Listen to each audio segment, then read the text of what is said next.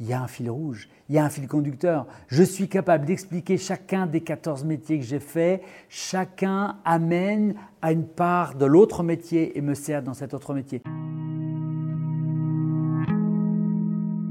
Je suis Yannick Raffenel, je suis euh, expert euh, digital learning, blended learning. La première fois que j'ai rencontré Yannick, c'était lors d'un tournage. Il m'avait sollicité pour incarner à l'image la présentation d'un parcours pédagogique. Il était convaincu qu'un journaliste avait toute sa légitimité dans le monde de la formation. Une intuition qui a changé la vision de mon métier. D'une rencontre initialement prévue sans lendemain, nous avons depuis relevé ensemble des défis pour apporter une vision et une approche innovante à la pédagogie. Je vous invite à connaître les raisons qui ont poussé cet homme à vivre plusieurs vies en une. Un homme extraordinaire qui revendique son statut de slasher. Je suis Benjamin Gérard, bienvenue dans ce nouvel épisode des Initiants. Et slasher, c'est être capable de faire plein de choses différentes en même temps qui euh, peut-être de l'extérieur paraissent complètement anachroniques et qui pourtant s'enrichissent toutes les unes des autres. Euh, être slasher, c'est être incapable même de ne faire qu'une seule chose. Et slasher, c'est faire du lien, c'est créer du lien entre des missions, entre des clients, entre des responsabilités, voire même entre des métiers qui n'ont a priori rien à voir les uns avec les autres et qui sont pourtant essentiels. Mais aujourd'hui, ce serait quoi ton métier, si tu devais le définir aujourd'hui? Euh, Mon métier, ça serait euh, euh, être capable de porter une vision sur c'est quoi l'apprentissage en prenant toutes les composantes et tout le retour d'expérience que je peux avoir depuis 25 euh, ans dans le domaine. C'est-à-dire que tu as 25 ans d'expérience dans la formation, tu as toujours été dans le domaine de la formation? J'ai 25 ans d'expérience dans le domaine de la formation et de la techno, mais euh, c'est qu'une partie, même pendant ces 25 ans, de ce que j'ai fait, et c'est surtout pas le représentatif de tout ce que j'ai fait avant, même si aujourd'hui je me sers de tout ce que j'ai fait avant. Qu'est-ce que tu as fait avant? Qu'est-ce que j'ai fait avant et qui me sert mais au quotidien? Euh, j'étais directeur d'acteur. J'étais directeur d'acteur, ça veut dire que euh, j'ai accompagné des personnes qui euh, voulaient faire du théâtre, non pas parce qu'ils avaient envie de monter sur scène et d'en faire carrière, mais parce qu'ils étaient profs, parce qu'ils étaient avocats, parce qu'ils avaient besoin d'être mieux dans leur pompe pour pouvoir parler face à un public ou incarner face à leurs étudiants, leurs élèves, le discours qu'ils pouvaient tenir. Et que les accompagner là-dedans, c'est quelque chose euh, pour lequel je me suis nourri de mon autre métier d'avant, qui était d'être psychomotricien. Ça veut dire de prendre la personne dans son intégralité, le corps, l'esprit, euh, avoir cette vue globale qui fait que si je veux être présent, si je veux être authentique dans ce que je vais euh, dire ou faire ou, vivre même, eh bien, il faut que je prenne en compte toutes les dimensions émotionnelles, physiques, relationnelles, sociales et évidemment donner du sens. Être psychomotricien, c'était ça. Être directeur d'acteur, c'était aussi ça. Être aujourd'hui euh, celui qui aide des experts, euh, des enseignants à aller devant la caméra pour pouvoir en faire un MOOC, pour pouvoir euh, traduire ça de manière pédagogique, et eh ben c'est aussi les accompagner avec ces dimensions-là. Ça, ce sont les métiers dont tu parles, dont tu dis que ça, ça te sert aujourd'hui pour ton expérience c'était quoi tes autres expériences qui, selon toi, ne te servent forcément, pas forcément aujourd'hui, en fait? Je vais revenir dessus, mais j'ai été plein de fois entrepreneur dans des choses qui n'ont rien à voir les unes aux autres, sauf que, on le dit, hein, c'est très à la mode maintenant, et là depuis dix ans, avec le monde des startups, il y a ces formations à l'entrepreneuriat, euh, il y a, on essaie de cultiver ou de développer euh, le fait de devenir entrepreneur. Moi, euh, je ne suis pas formé à être entrepreneur, je l'ai fait en, et j'ai appris en le faisant. Euh, et ça, ça me sert tous les jours. J'ai lancé mes études en ayant aucun revenu parce que mon histoire familiale faisait que je ne pouvais pas avoir de revenus et il fallait que je me débrouille. Et euh, ayant été géo au Club Méditerranée pendant l'été, euh, j'ai dit ben non, euh, je ne vais pas continuer à rester dans un, un, carcan comme ça. Il faut que je trouve autre chose pour me payer mes études.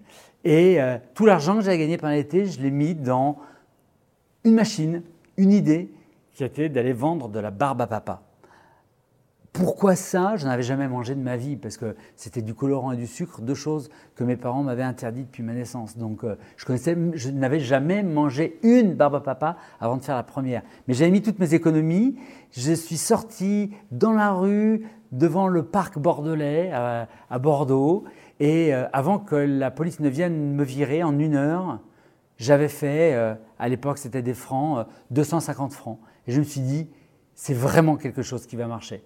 Et j'ai eu les autorisations, j'ai fait ce qu'il fallait et pendant six ans, j'ai pu, en travaillant le mercredi, le samedi, le dimanche après-midi, me payer mes études, devenir papa, donc de pouvoir être étudiant et père et pouvoir aller dans la techno, s'acheter un caméscope pour pouvoir tester ce qu'on pouvait faire avec ça, etc. etc.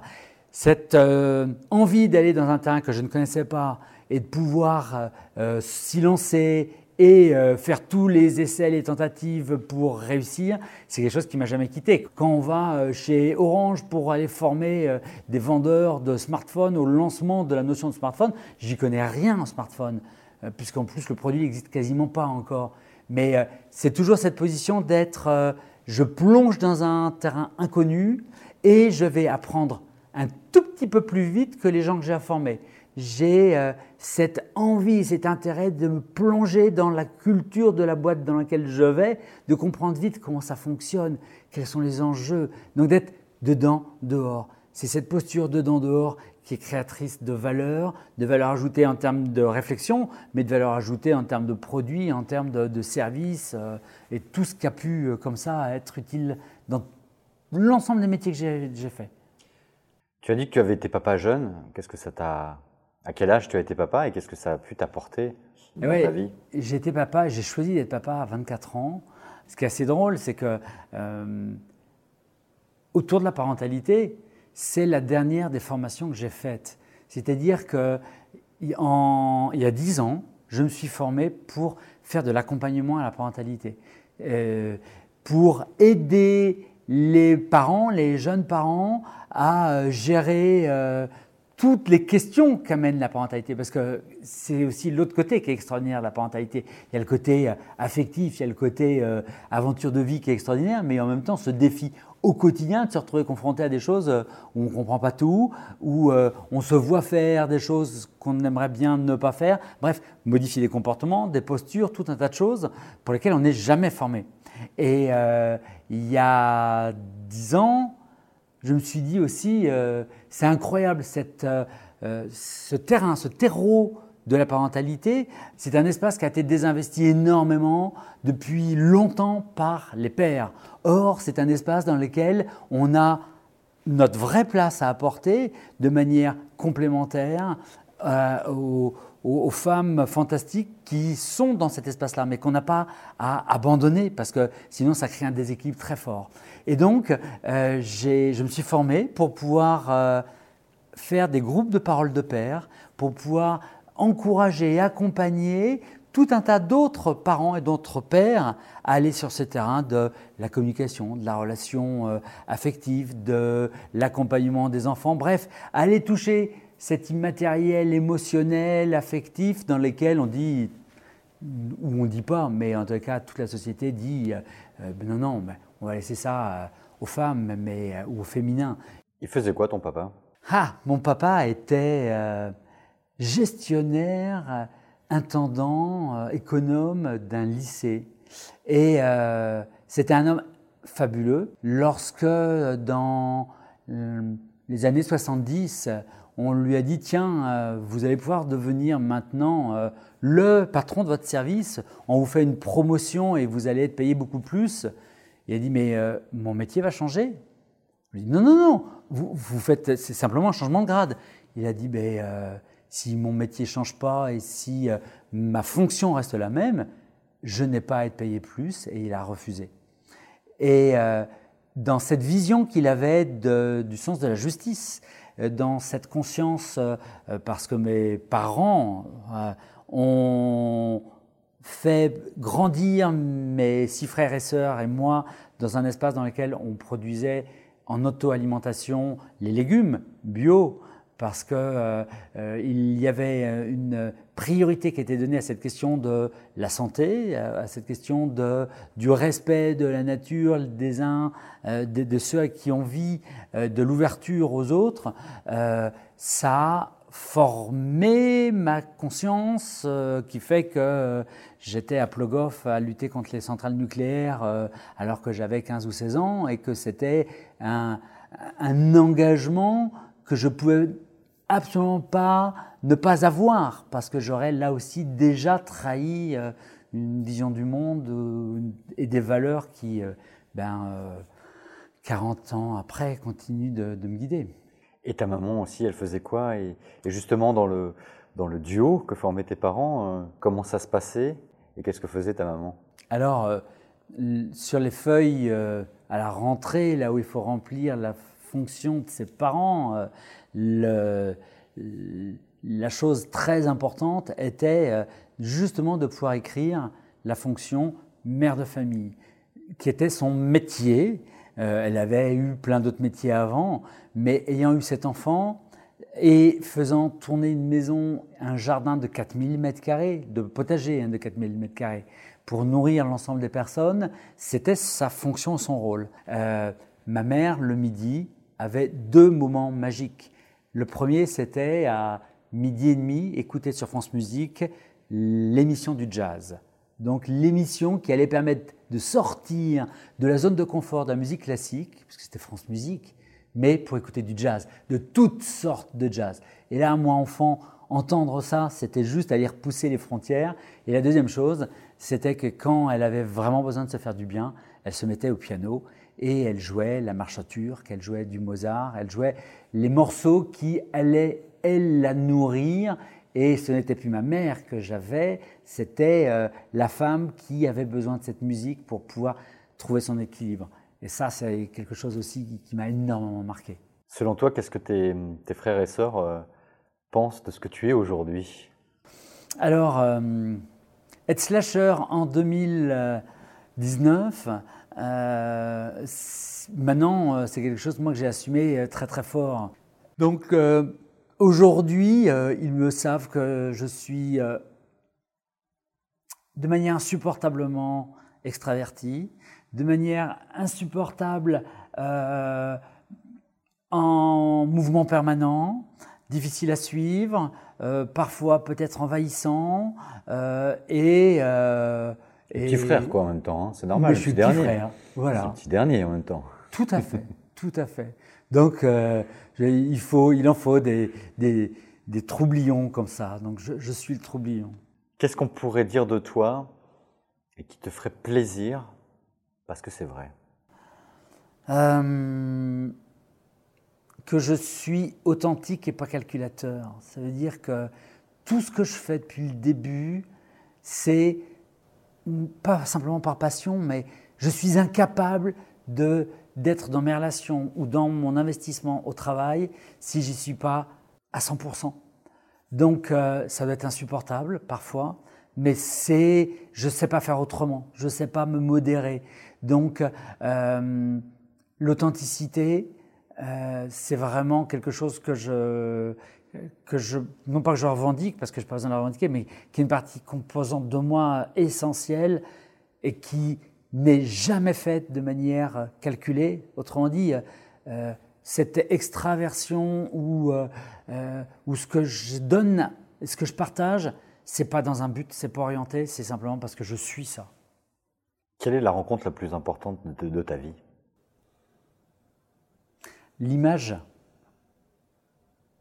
L'image qui me revient tout le temps, c'est une image euh, euh, très, très, très fugace. Je suis à Johannesburg, en train de travailler, en train de former des, ingénieurs d'Alcatel. Et euh, le soir, je vais me balader, comme je fais dans toutes les villes quand je vais travailler, puisque je ne sais plus être touriste. J'aime aller me mettre dans la vie. Euh, Johannesburg, dans les années 90, 95, c'est dur, c'est très dur. Et en même temps, il y a une énergie qui est incroyable. Dans la rue, il y a des rencontres qui sont euh, violentes, fortes. Et euh, je passe de, ces rues dans lesquelles on m'a dit qu'il ne faut pas aller dans ces quartiers, etc., mais je ne peux pas ne pas aller. Et je vais dans un centre commercial le soir qui est ouvert pour aller m'acheter quelque chose à manger. Je vais dans une librairie euh, et je croise deux hommes. Un homme qui est un garde du corps et à côté de lui, à côté de lui, il y a quelqu'un qui est discret, qui marche, qui se déplace, qui est là. C'est Nelson Mandela. Je l'ai regardé.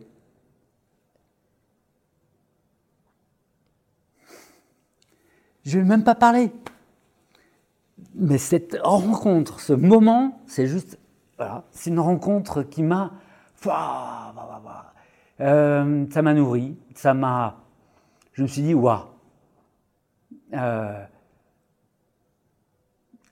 je suis quelqu'un qui a été capable d'aller au bout de ses idées, d'aller au bout et qui a transformé le monde autour de lui simplement en étant intègre. Et, euh, j'ai une, admiration incroyable. Et, et, cette, euh, on ne peut pas dire que c'est une rencontre, ce croisement, c'est ce qui m'a le plus marqué. Voilà. Qu'est-ce qui te plaît le plus aujourd'hui dans ce que tu fais? La créativité, la liberté et de pouvoir m'appuyer sur euh, toute la richesse de ce que j'ai engrangé. J'ai le privilège, le luxe extraordinaire de pouvoir aujourd'hui faire ce que j'aime faire en apportant et en donnant le meilleur de moi et en refusant, par exemple maintenant, d'aller faire du management de projet ou du management d'équipe, parce que je l'ai tellement fait. Euh, j'ai pris beaucoup de plaisir à le faire, mais maintenant, je peux porter des visions, je peux amener une expertise, je peux euh, être référent et amener euh, tout ce que je suis, mes réseaux, mes idées, sans être aliéné ou contraint de le faire pour des raisons soit financières soit d'appartenance à une société, à un groupe, à des choses qui me contraindraient. Donc je peux faire réellement l'ensemble des choses que j'aime faire en donnant le meilleur de moi sans être dans la contrainte et ça c'est juste le bonheur parce que euh, c'est euh, le seul danger il provient de moi. C'est-à-dire que et je le connais, mon danger, c'est de, de, faire trop, euh, de me laisser embarquer là-dedans et d'aller me diluer.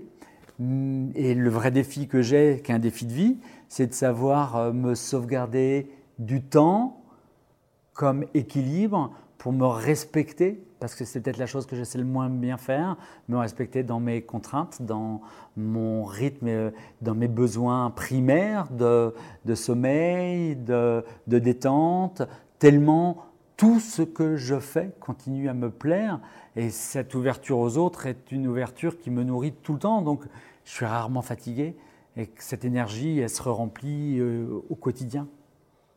Tu as beaucoup parlé de culture euh, depuis le début de cet entretien. Tu as parlé de, du rapport de ta maman avec la musique. Tu as parlé aussi de, théâtre. Tu as été, euh, tu as dirigé euh, des acteurs. Je pense que tu as été toi-même aussi. J'ai été acteur, bien sûr. quel est le dernier album de musique que tu as écouté? Alors, le dernier, là, hop, tout de suite, False. Le dernier False. J'ai un j'ai une culture très éclectique euh, musicale puisque euh, j'ai une déformation. Euh, lorsque j'étais en sixième, avec mon frère jumeau et notre super ami du copain, Olivier Souliman, on s'est dit, on va écrire un livre. On a, en sixième. En sixième. On a écrit le plan du livre dans cet après-midi-là en mettant un disque, David McWilliams, que l'on a mis remis, remis. On a fait le plan du livre et le soir même, on écrivait à tous les éditeurs de, livres jeunesse en disant, voilà, nous sommes en train d'écrire un livre, est-ce que vous nous publierez? Trois ans après, nous avions fini d'écrire ce livre-là, que nous avons écrit intégralement en écoutant le même disque, en disant, je ne peux être créatif que si j'ai cette musique-là. Le livre a été publié après. Euh, quand on était euh, en, troisième. Vous l'avez publié le livre? Oui, oui. Alors il a été publié de manière très intéressante parce qu'il a été publié par la ville de Rennes, qui a fait, et il est dans toutes les bibliothèques de Rennes, en, en, prenant un fonds pour publier le livre et le mettre dans toutes les bibliothèques de la ville de Rennes. J'ai gardé de cette époque-là que je ne peux pas travailler sans être avec de la musique. Continuer à écouter de la musique, c'est actuel. Et actuel, totalement. J'ai la chance, mes enfants, ma richesse, sont mes fournisseurs de, contenu. Et, réciproquement, puisque c'est moi qui les, renvoie sur des choses actuelles qui sortent, qu'ils ne connaissent pas. Et cet échange-là, ça fait partie euh, de, la nourriture qui s'échange. Pour moi, ça fait partie mais alors des, fondamentaux qui nourrissent la relation. Euh, aujourd'hui, avec mes trois enfants, je leur envoie de la musique, ils m'envoient de la musique as écouté ça, mais c'est ce que je fais avec ma femme aussi. C'est euh, euh, l'échange de musique, cette veille-là. Allez, pour utiliser des gros mots, la curation, c'est con, on ne dit pas la curation de musique. c'est juste essentiel. Et ton rapport au théâtre? Mon rapport au théâtre, c'est que euh, à 20 ans, j'étais sur scène pour faire de la danse au départ, avec des gens de théâtre, des comédiens, des musiciens, un photographe, dans ce qui s'appelait la Maison de la Culture à Rennes. J'ai connu à ce moment-là la scène, le plaisir d'aller créer, d'être avec des professionnels qui étaient tous des professionnels, des, gens qui m'ont apporté ça. Cette sensation, c'est ce qui allait faire que j'allais faire euh, psychomotricien, comme outil le théâtre. Mon, mémoire, c'était la scène offerte. Donc comment faire du théâtre va transformer la vie des gens. Euh, et j'ai jamais arrêté après de faire du théâtre, d'aller dans ce rapport à un texte, un metteur en scène, le public, les comédiens, quelque chose à faire, à, vivre. Euh, c'était quelque chose à vivre. Lorsque mon père est mort, j'étais sur scène, mes frères et sœurs, pour la, première de Roméo et Juliette, mes frères et sœurs n'ont pas voulu me prévenir parce qu'ils savaient que j'étais sur scène avec des grands acteurs, que c'était, ils voulaient pas que ça me fiche ça en l'air. Euh, le... T'as regretté? J'ai regretté, j'aurais été sur scène toujours. J'ai regretté qu'ils ne m'aient pas dit, c'est-à-dire qu'ils ont voulu me protéger. Donc ça, j'ai regretté qu'ils le fassent. Tu serais quand même allé sur scène? Je serais quand même allé sur scène, bien sûr. Euh, le théâtre, c'est euh, je suis sur scène, je dois faire semblant. Je ne peux plus faire comme si c'est la vraie vie. Même si je vais tout faire pour que ça ressemble, je fais semblant. Je fais semblant de tuer, je fais semblant d'avoir mal. Et par contre, si je descends de la scène, à ce moment-là, il y a le reste de la vie qui fonctionne. Ça, cet élément-là, ça a été quelque chose de structurant dans ma vie, dans tous les métiers que je fais. donc euh, euh, et me nourrir l'émotion moi de du, théâtre euh, et de tout ce qui est spectacle vivant, c'est juste quelque chose de je peux pas m'en passer. Donc que ce soit la danse, que ce soit le théâtre ou que ce soit la musique en live, mais le, spectacle vivant, c'est juste l'émotion comme moteur et, ça, me fait, euh, ça me fait vibrer. Voilà. Qu'est-ce qui pourrait t'arrêter, Yannick? Euh, La maladie. La maladie, bien non, je suis malade déjà. Donc, euh, j'apprends à vivre avec les limites. On va, on va grandir, on va vieillir. je vais vieillir, je vais, je vais faire comme ce que m'apprend ma mère qui va avoir 90 ans dans peu de temps, qui accepte chaque jour les limites que la vieillesse lui donne et qui, parce qu'elle admet ces limites, les accepte, se dit ok, ben ça je peux plus le faire. Mais tout ce que je peux encore faire, c'est juste génial. Ma mère, il y a peu de temps, a dit je peux plus aller dans le jardin. Le jardin, c'était le sens de sa vie. Ben ça, elle vient de retrouver le fait que de faire venir un de mes neveux, pour faire tout ce qu'elle ne pouvait plus faire, ça lui permet maintenant de recommencer à refaire ce qu'elle aime faire dans le jardin, aller planter ou aller euh, faire des petites choses, ça peut continuer à le faire. Et donc, pouvoir intégrer dans ma vie qu'il y a plein de choses que je vais plus pouvoir faire. Quand il a fallu que j'accepte que j'avais plus avoir d'enfants, que non, c'était plus ma place, c'était maintenant ma place de devenir grand-père. Je le suis trois fois et d'accompagner mes petits-enfants c'était faire le deuil de quelque chose. Et faire le deuil, c'est en même temps s'ouvrir sur tout ce qui va de nouveau maintenant être possible à faire. Et euh, donc, je vais m'arrêter. Rien va m'arrêter. Je vais, euh, je vais accepter au fur et à mesure de faire moins de choses et donc de faire autrement ce qui continue à me nourrir, rester sur l'essentiel. Quelle est l'image ou quel est l'événement qui t'a le, le plus marqué au cours des trois dernières années La marche pour le climat des jeunes.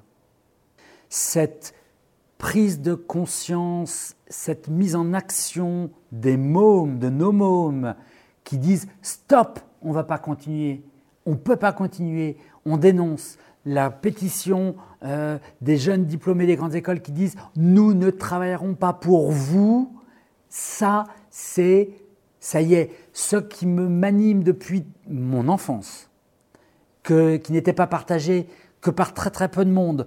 Euh, euh, quand j'étais môme, qui maintenant, non pas est transmis par nous à la génération future, mais qui est au contraire généré par la génération future qui dit, mais attendez, euh, il y a une obligation que vous, et une culpabilité pour vous, les adultes, de ne pas avoir fait ce qu'il fallait pour nous protéger, nous, qui maintenant vont venir dénoncer ça et vont venir nous casser la gueule, ça c'est important, ça c'est essentiel. S'il n'y avait pas cette, euh, prise de conscience et cette euh, prise de responsabilité de la nation future, on va dans le mur. Là, leur conscience, leur force et les moyens qu'ils vont prendre d'aller bousculer le monde, c'est la dernière chance qui reste. Donc, euh, pour moi, c'est la chose la plus importante. Qu'est-ce que tu penses justement de cette jeune femme suédoise, Greta ah, Cet art oratoire, une puissance, une force mm. de conviction. Tu mm. parlais aussi de, de Nelson Mandela, mm. qui fait qu'elle est écoutée par les puissants, elle est écoutée par les enfants de sa génération, elle est écoutée par, par le monde entier. Une adolescente, une lycéenne suédoise.